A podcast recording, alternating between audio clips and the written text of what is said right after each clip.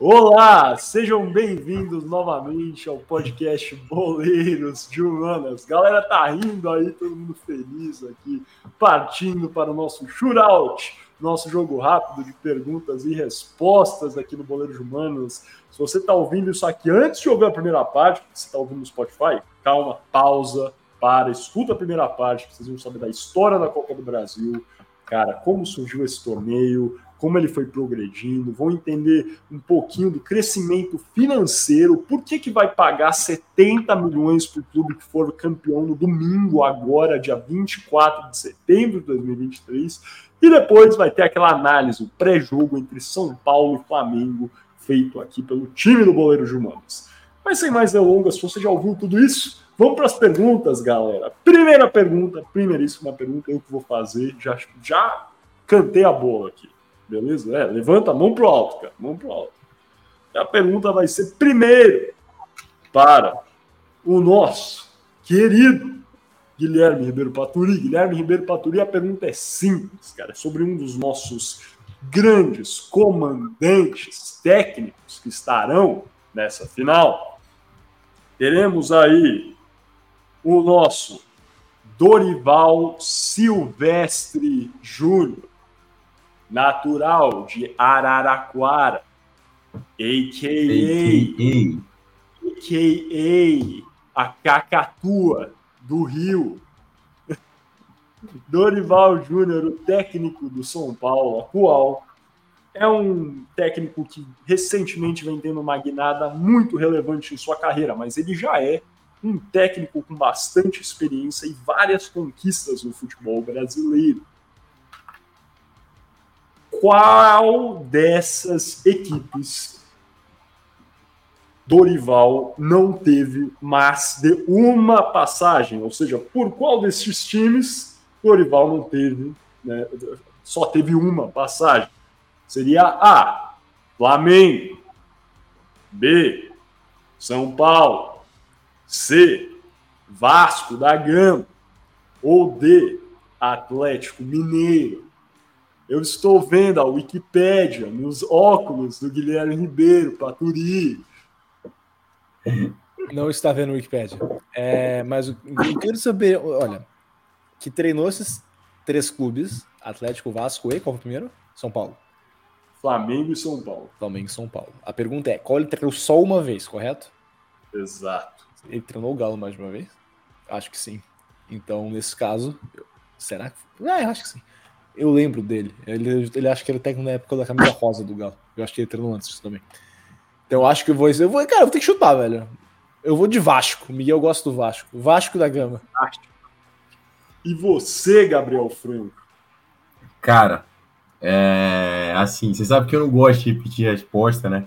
Mas assim, é óbvio que o Dorival passou duas vezes pelo São Paulo, todos sabemos. É óbvio que o Dorival passou duas vezes pelo Flamengo, todos sabemos. É, se Deus quiser, a segunda passagem dele pelo São Paulo vai ser que nem a do Flamengo, muito vitoriosa e muito mais vitoriosa do que a primeira. É, tudo bem que o Dorival ajudou o São Paulo a sair do, a escapar do rebaixamento, né? É, mas assim, espero que essa seja muito melhor do que a primeira foi. É, Vasco e Atlético Maneiro, cara. É, se eu não me engano, o Dorival já treinou o Vascão mais uma vez, cara. Então eu vou de Atlético Mineiro. Céus, será que eu errei meu próprio clube? Isso vai ser humilhante.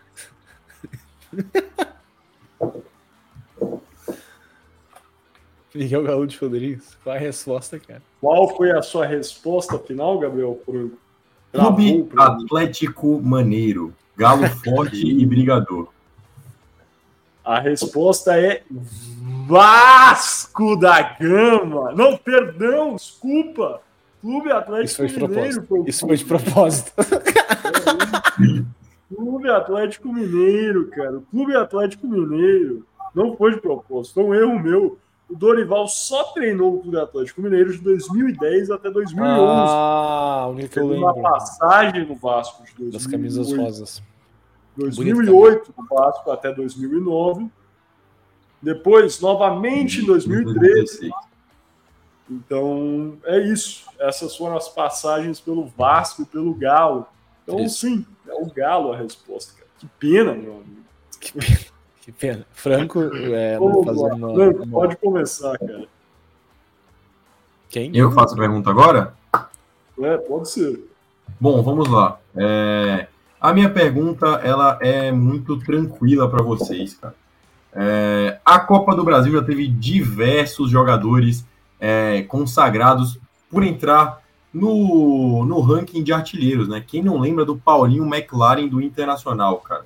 Esse cara marcou seis gols pela Copa do Brasil.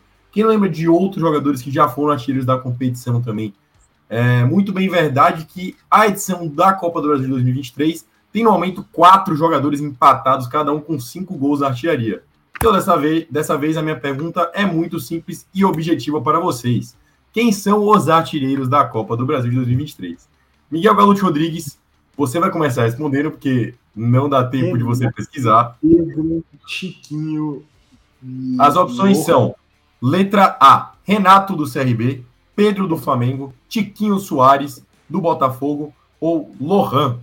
É, Aleph Manga, Tiquinho Soares, Pedro ou Lohan são da letra B. Gabigol, Aleph Manga, Tiquinho Soares e Roger Guedes são a letra C. Aleph Nossa, Manga, Renato, vários, estão empatados. São a letra D. Oi? agora que eu entendi as opções, eles estão empatados, né? Eles estão empatados, Renato- então são quatro jogadores empatados. Quem são esses quatro jogadores? Ai, ai, ai, ai, ai, ai. Que dúvida agora, viu, pessoal? Bem em dúvida.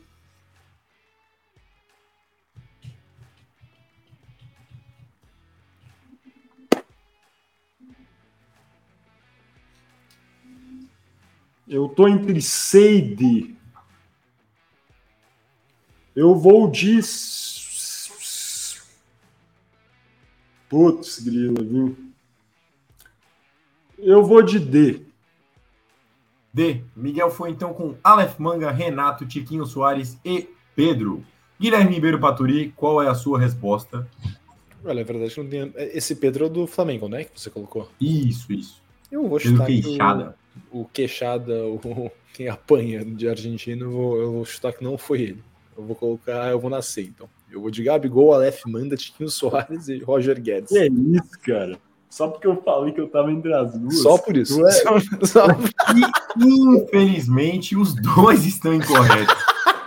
Os quatro jogadores empatados na artilharia da Copa do Brasil são Aleph Manga, Tiquinho Soares, Pedro e Lohan. Então a letra B é a letra correta. Os demais jogadores são o Gabigol e Renato que aparecem, eles estão logo na sequência. Renato com cinco gols e Gabigol com quatro gols. É, Maravilha, então os dois erraram, que ótimo. É, então eu vou passar a minha pergunta. acertou. Eu vou passar a minha pergunta, meus caros. E quase que o Franco fazemos a mesma pergunta, porque a minha também tem a ver É, com vi artilharia. da Copa do Brasil. É, que, mas a minha é o seguinte, meus caros, assim, é mais histórica do que a do Franco. Eu quero perguntar para vocês, Miguel Gabriel Franco, quais três estrangeiros já conseguiram ser artilheiros na, na Copa do Brasil, né? toda a história da Copa do Brasil? Opção A: Lucas Prato, Ángel Romero e Hernan Barcos. Opção B: Jesus Dátalo, Ricardo Centurión e Cristian Cueva.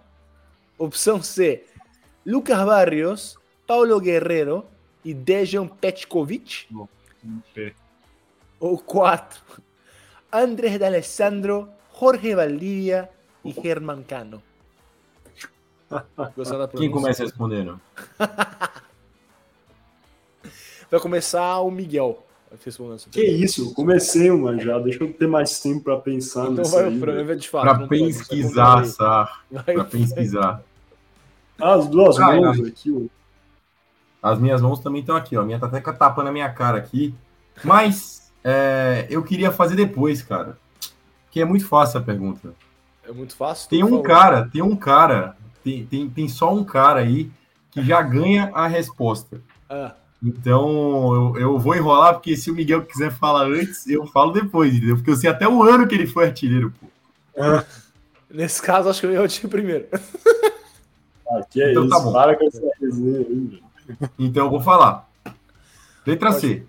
pode se falar. quiser, depois eu falo os anos das artilharias, se você quiser. Se você Mas a letra C é a correta. Lucas sempre Barrios, Paulo Guerreiro e Dejan E Dejan Petkovic. Petkovic. Miguel, você vai na, nesse hype, cara? Não, eu, eu fiquei com a impressão de poder. Eu lembro do Barrios, cara, jogando no, no Palmeiras e no Grêmio, cara. Eu lembro que ele performou bem. É, é, não tenho zero convicção dessa resposta. Centuricon, cara. Não. Esse cara certamente não foi. Angel Romero também não foi. Essas duas eu cortei. Primeira, essa é a verdade. É... Aí eu fiquei em dúvida entre as duas últimas. Eu não sei, o Valdívia não era um jogador que fazia muito gol. Essa é, esse é o meu pensamento, esse é o meu pensamento, sabe? Ele não era um goleador. Bom jogador, no entanto. Então eu iria com a C mesmo. Iria. Petkovic era um grande goleador, cara. Resposta final dos dois, então, letra C. De letra C, quer que eu dê os anos? Quer que eu dê os anos? Correto, letra C. O Pet, o Pet não foi artilheiro no Vitória, cara? Foi artilheiro no Vitória em 1999. É. O Lucas Barros foi artilheiro no Palmeiras em 2017. E o Paulo Guerreiro, pelo Internacional, foi artilheiro em 2019. Acertou Não, Barrios em 2017. É... 2017. Eu Ele estava no Palmeiras em 2017? Tava.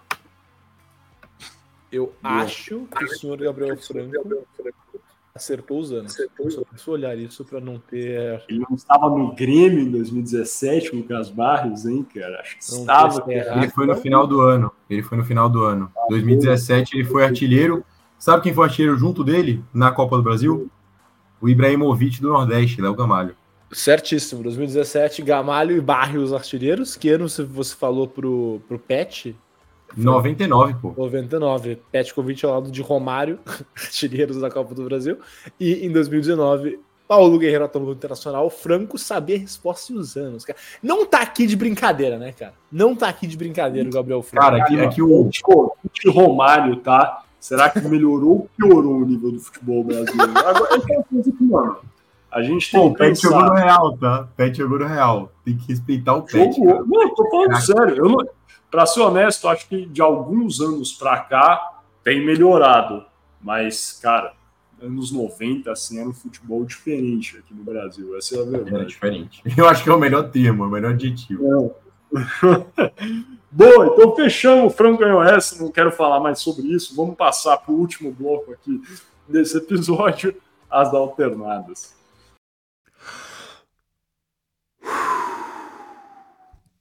Olá, sejam bem-vindos aqui ao podcast Boleiro de Humanas, dando início às alternadas, o nosso último bloco desse nosso episódio especial da final da Copa do Brasil. Estamos gravando aqui terça-feira, dia 19 de setembro. Provavelmente você está vendo isso na sexta, no sábado ou no domingo, dia 24 de setembro de 2023, no qual teremos a final às 16 horas, o segundo jogo entre São Paulo e Flamengo sendo que o primeiro jogo do dia 17 de setembro de 2023 acabou em 1 a 0 para o São Paulo no Maracanã. Sem mais delongas, a pergunta de hoje nas alternadas é simples.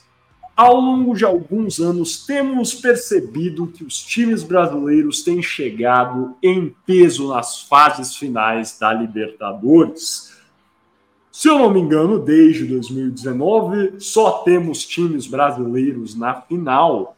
Inclusive, neste ano já teremos com certeza ao menos um time brasileiro na final, pois as semifinais são entre Fluminense e Inter, já garantindo o brasileiro na final. Também tem a possibilidade do Palmeiras, do outro lado da chave, passar se vencer o Boca Juniors da Argentina. A pergunta aqui é simples, pessoal. Muitas pessoas estão falando que a Libertadores virou a Copa do Brasil. Na opinião de vocês, isso é verdade? E talvez mais importante ainda, se vocês concordam com isso, seria mais, seria mais difícil ganhar a Copa do Brasil do que ganhar a Libertadores? Pode começar a responder, Guilherme Ribeiro Platuri. Olha, eu vou. O Miguel tá me chamando porque eu fiz um comentário polêmico em off. Eu vou repetir aqui, cara. Eu vou repetir meu comentário em off aqui ao vivo. É, mas é jocoso, tá? Vou só É, é, deixar bem claro. Eu falei, a Copa do Brasil é mais difícil, a Argentina não faz nem cócegas. E olha, apesar desse comentário ser um pouco explosivo, ser um pouco. Parece o craque Neto falando. Uh, sim, mas o cara Neto fala palavrão, né? Então, assim, o craque Neto é, para, para, a família, para toda a família. Enfim, antes depois de devagar um pouquinho, é, eu acho o seguinte, cara, eu acho que assim está claro que há algum tempo a Libertadores tem sido tomada pelo futebol brasileiro. Agora, o meu ponto é, acho que isso até demorou demais para acontecer, porque o Brasil é já há muito tempo o, o, país da América do Sul que tem o maior investimento, que tem as maiores equipes, que tem o melhor potencial de contratar bons jogadores e de fazer boas equipes. Agora, o Brasil, até hoje, não ser o maior campeão da Libertadores é uma loucura, eu acho. Acho que demorou até esse processo chegar aqui. É triste para o futebol continental é era, era legal quando você tinha quando eu, eu, por exemplo quando o Atlético ia jogar sei lá contra um time nem assim grandes coisas mas ia jogar contra ah, o próprio Atlético Nacional na Colômbia e, tinha medo e perdia como de fato perdeu ou quando São Paulo também foi jogar contra o Atlético Nacional na Colômbia e perdeu é... enfim cara isso acontece cada vez menos e, e tem chegado ao ponto de que existe uma expectativa de que não pode perder. Que, de, que vai jogar contra esses times e não pode perder.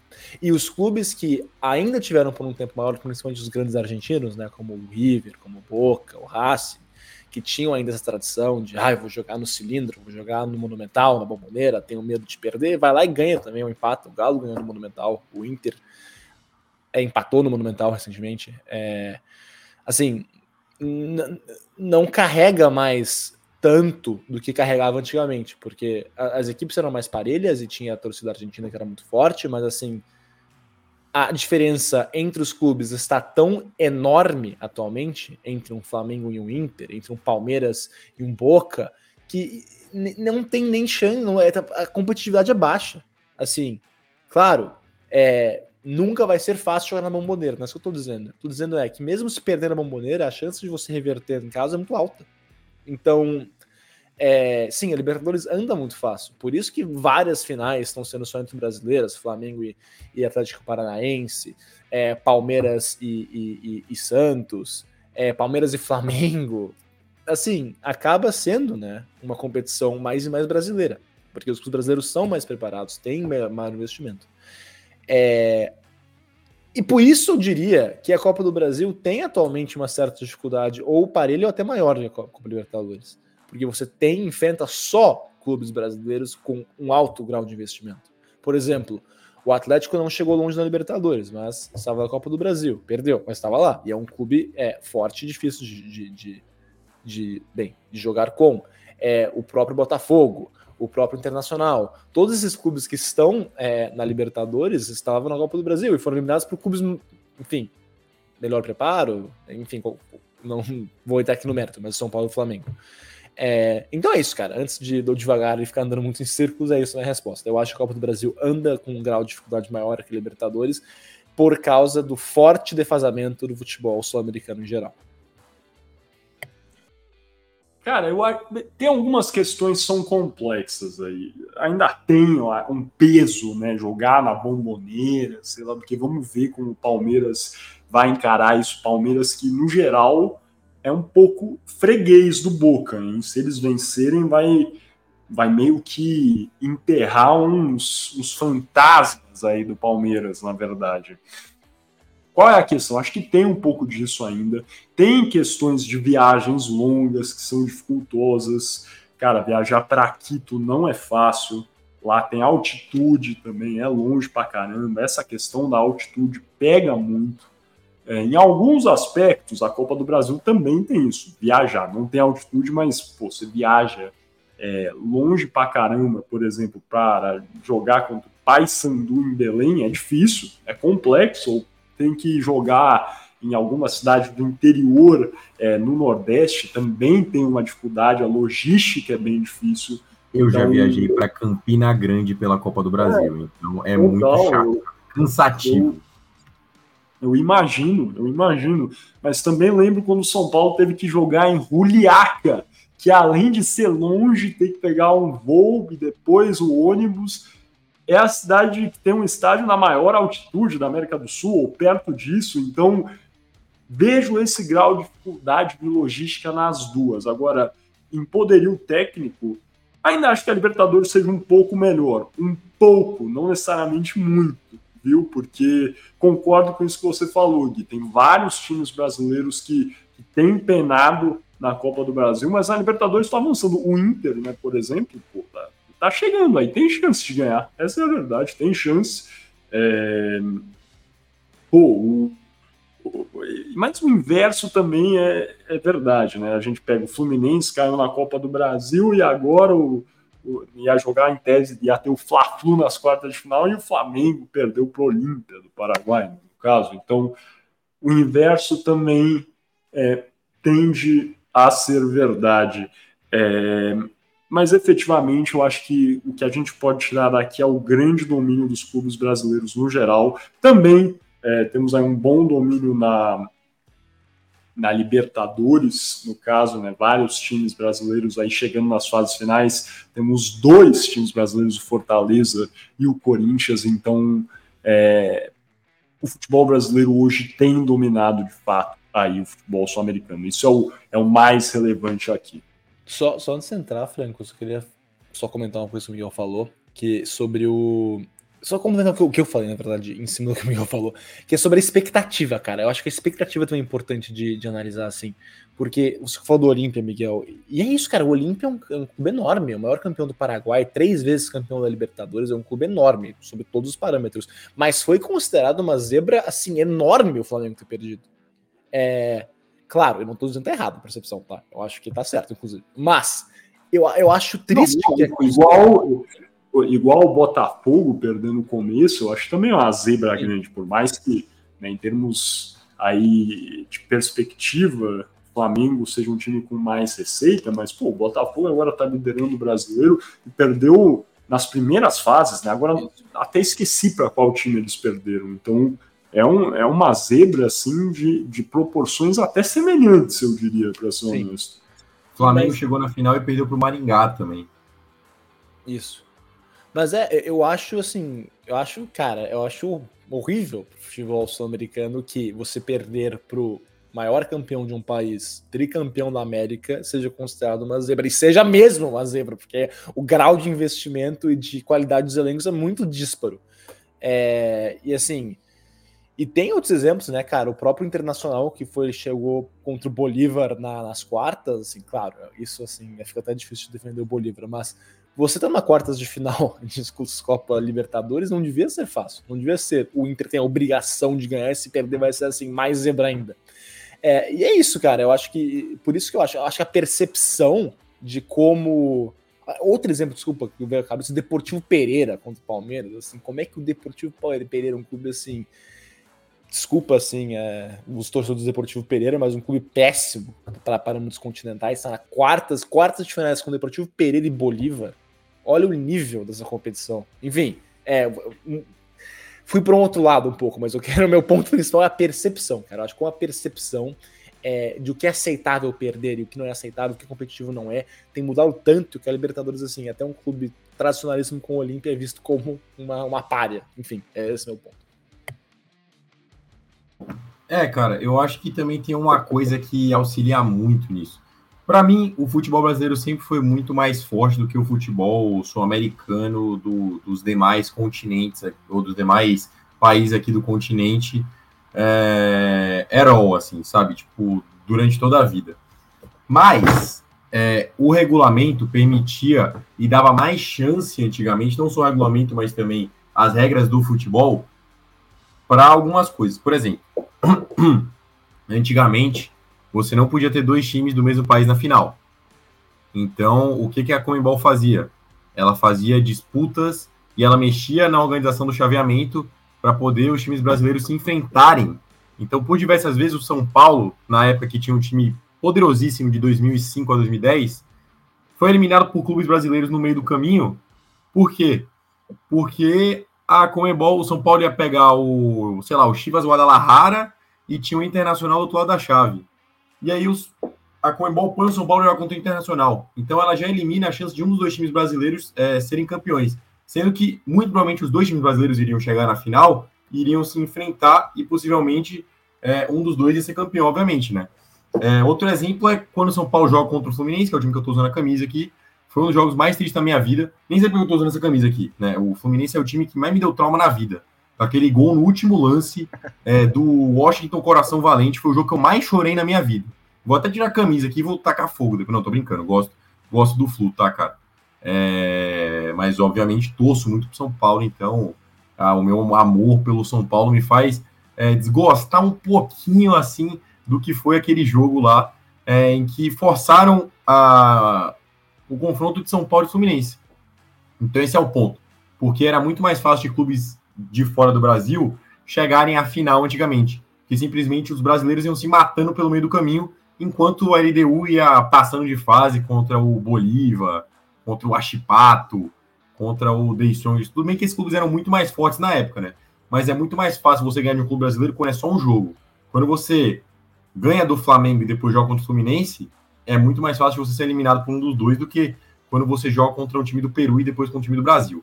É, outro ponto, a Libertadores ela sempre foi conhecida pela catimba dos adversários, o, pelo clima hostil. E hoje em dia, com o regulamento de competição, isso não acontece mais, porque é, o jogador precisa chegar de uma maneira adequada ao estádio, não tem mais cusparada, não tem mais o cara tacando pedra no ônibus, o que gera um clima hostil, não tem mais o gás de pimenta no vestiário, que já aconteceu diversas vezes com diversos clubes brasileiros diferentes, pancadaria, porradaria, é, segurança chilena empurrando jogador brasileiro, é, segurança uruguaia dando cacete em jogador brasileiro, isso não existe mais. É, assim como também o VAR entrou e preveniu várias outras ocasiões, como confusões em campo que originariam expulsões de jogadores é, de times estrangeiros e que não acontecem mais. Então fica um cenário muito mais favorável ao jogo limpo, ao fair play e a não catimba. Às vezes o VAR erra uma vez ou outra, mas muito menos do que era antigamente, quando não se tinha o VAR. Fora isso, é, a gente tem a Argentina com estratégia de exportar os seus talentos para fora, né? A Argentina hoje em dia faz o que o Brasil fez na época que não ganhava, desde que é, depois que o, que o Galo foi campeão, a gente ficou um bom tempo sem ganhar a Libertadores, por quê? Porque os jovens talentos do Brasil estão indo para fora muito rápido, para a Europa muito rápido. E a Argentina faz muito isso hoje em dia. Você vê que os jogadores, ou eles vão para a Europa, ou eles vão para a MLS. E agora o Brasil, as SAFs começaram a contratar os jogadores de grandes times argentinos assim, né? Como o Vasco contratou o Orejana, é, como o Thiago Almada foi jogado na MLS, é, o Matias Rojas veio para o Corinthians, entre outros jogadores que doutrinavam na Liga Argentina, que eram craques dos times e que não conseguiram nos provar. Será que, se fosse hoje em dia e o Riquelme jogasse pelo Boca, será que ele não viria jogar no Flamengo, no Fluminense, no São Paulo? Quem sabe? Eu acho que muito provavelmente hoje, principalmente por conta da economia argentina, que é muito mais difícil você conseguir segurar um jogador lá do que era naquela época. Eu acho que só seria também a falta de competitividade dos demais, é, dos demais times. A economia é, sul-americana, ela é muito desregulada, né? É, você tem até o Brasil, que é o, clube, o país economicamente é, mais bem sucedido, né, da, da, em questão de investimento e investimentos no esporte da América do Sul, é, você tem um país que enfrenta uma crise que não tem investimentos no nível que deveria ter. É, por exemplo, o México tem muito mais investimento que o Brasil em esportes e no futebol, o que é bizarro, porque o México no futebol é nada, né? É... Enfim, para não ficar devagando muito sobre o tema, eu acredito que esses são alguns assuntos extra-campo que fazem com que o futebol seja muito mais desenvolvido hoje em dia na América do Sul e que traga um nível de competitividade para a Copa do Brasil muito maior do que a Libertadores, porque lá disputam todos os times bons brasileiros. É, disputam os oito melhores times da Série A do Campeonato Brasileiro, mais o campeão de não sei o que lá, o campeão da Copa Verde, o campeão da Taça Guanabara, da Copa Guaraná, sei lá, as competições que disputam no Rio de Janeiro, essas coisas doidas aí, que às vezes e são sim times mais fortes do que os times da América do Sul que jogam Libertadores. É muito mais difícil você enfrentar o esporte na Ilha do Retiro hoje em dia do que você enfrentar o Olímpio em Assunção. Concordo, plenamente. E, e, eu não tenho nada mais a declarar. Achei engraçado a, a comentar, a, a piada da Taça Guanabara. E, e o comentário do México achei interessante também. A gente podia falar isso do México um dia, porque eu acho uma loucura o México também, que é a transição futebolística que tem da população que é tão ruim no futebol é, mundial. É, isso é verdade, hein? É uma possibilidade de episódio futuro e vamos deixar para o futuro. Então, acho que a gente já comentou aqui muita coisa hoje. Esse episódio está ficando longo. Espero que vocês tenham curtido aqui esse pré-jogo, essa, esse nosso devaneio histórico aqui sobre a Copa do Brasil. E para finalizar, eu quero saber dos dois, Guilherme Ribeiro Paturi, quem ganha a Copa do Brasil, cara? São Paulo de Montpellier. E você, Gabriel Franco, quem será campeão, cara? Clube de Regatas Flamengo. para equilibrar, né? Para equilibrar. Bate na madeira aqui. Eu acho que o São Paulo vai ser campeão. Vai ser sofrido, não vai ser fácil, viu? Mas o São Paulo vai ser campeão. É, vai ser isso, pessoal. E a minha antizica dê certo. Muito obrigado por vocês que assistiram até aqui. Deixem seu comentário, curtam, é, deixem um dislike se não curtiram, se não gostaram, também deixem um comentário negativo. Vamos começar a conversa aqui. Compartilhem com seus amigos que vão ver o jogo, São Paulinos, flamenguistas, para curtir aqui esse pré-jogo com a gente. Muito obrigado pela audiência. Conto com vocês e até a próxima. Obrigado.